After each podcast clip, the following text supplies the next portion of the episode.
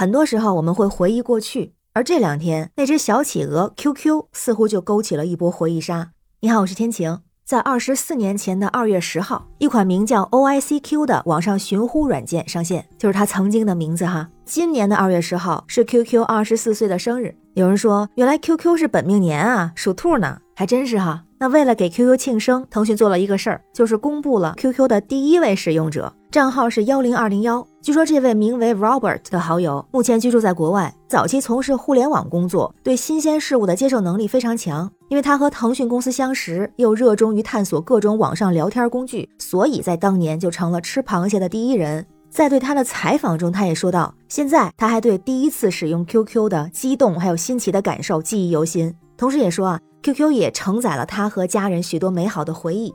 那很巧的是呢，当天还发生了个意外，就是在二月十号这一天，有大量的网友反馈说，QQ 出现了宕机的情况，无法发送消息和图片，甚至还一度自动下线。后来，官方微博还发文说，看来是鹅的祝寿队伍太庞大，服务器挤爆了。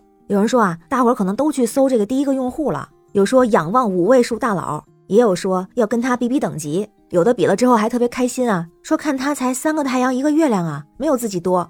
印象里头是从低到高是星星、月亮、太阳、皇冠，四个星星换一个月亮，四个月亮换一个太阳，四个太阳换一个皇冠啊。对，也是老用户了。所以可能也像很多人说的，QQ 当时崩了，可以理解成是周年庆引起的回忆杀，导致用户过多，服务器瘫痪吧。也有说的非常美的，说毕竟在这个乍暖还寒之时，我们需要那些久远的回忆来温暖一下自己。再看网友们的反应啊，非常有意思。其中有一部分代表就是当年的 QQ 用户出来回忆，有人说那时候啊，人手一个，甚至好几个号，交友第一句就是加个 QQ 啊。还有风靡全球的劲舞，现在还有很多铁粉都能闻歌起舞。再到后来的偷菜，让人疯狂，半夜定闹钟都要起来偷。还有炫酷的 QQ 秀，轰炸的表情图，笨笨的小企鹅，各种图像，然后还发出感慨，这不知不觉已经二十四年了。但是啊，后来好像很少用了。所以七零后、八零后，还有一部分九零后，这就是回忆呀。当然，也有人对这说法并不认可，说现在也用啊，比如各种家长群、行业群、工作群、任务群。还有传超大邮件，传各种图片文件不会过期，所以一直在用啊。当然主要是和工作学习相关。同时啊，这波带着回忆杀的人也说，现在自己已经进入中年了。现在真正的年轻人，人家都抛弃 QQ 了。但是也有很多网友对这个说法表示不认同，他们就留言啊，谁说抛弃 QQ 了？不能说你自己不用了，就说别人抛弃吧？是你们当年的这些现在不年轻的人抛弃了吧？您别说，这么说还真有依据。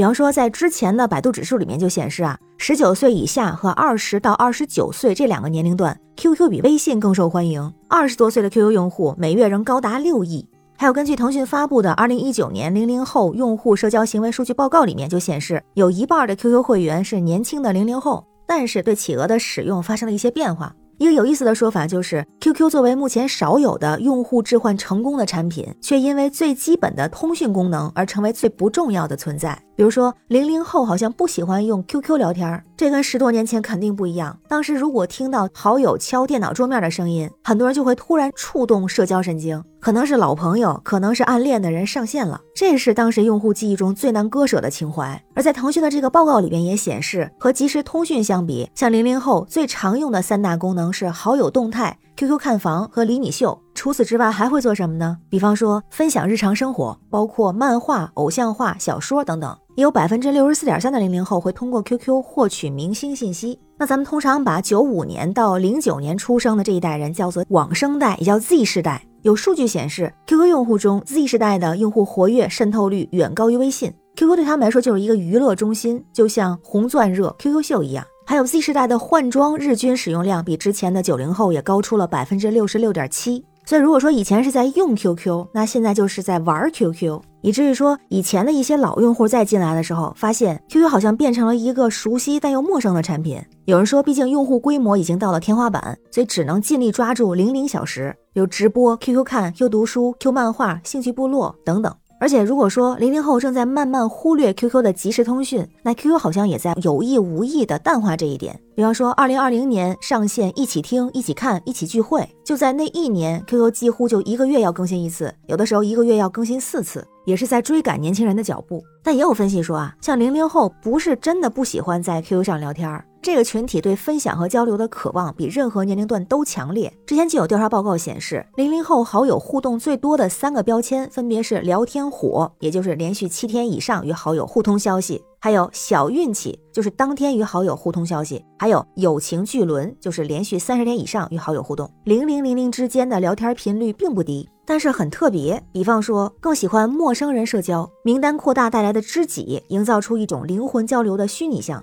坚持独特的个性沟通，如果能缩写斗图，就永远不会好好说话，好像形成了比较独特的封闭的交流方式。所以，除了同步聊天记录、上传文件之外，QQ 还有很多功能。所以也有人说，QQ 是被低估的国产 APP。虽然它在互联网产品中已经有二十多岁的高龄，但是为了保持青春不老，一直在增加花样。比如近年来，QQ 和腾讯系列游戏的深度绑定，推出了新玩法，让一零后等新生用户群体当中的粘性也得到了明显提升。突然就觉得，QQ 的这二十多年，虽然岁月好像逝去，但实际上也在随着时间升级。就像这些回忆杀的老粉、新粉们一样，也在不断的增加经历、经验和阅历。当然，现在的用户量和微信可能没有办法相比，毕竟科技在进步，也一定会有更多更加便利快捷的软件不断的出现。但相信小企鹅带给我们的美好不会减少，还会继续。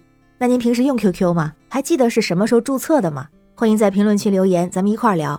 我是天晴，这里是雨过天晴，感谢您的关注、订阅、点赞和分享，让我们每天加油，为明天加油。拜拜。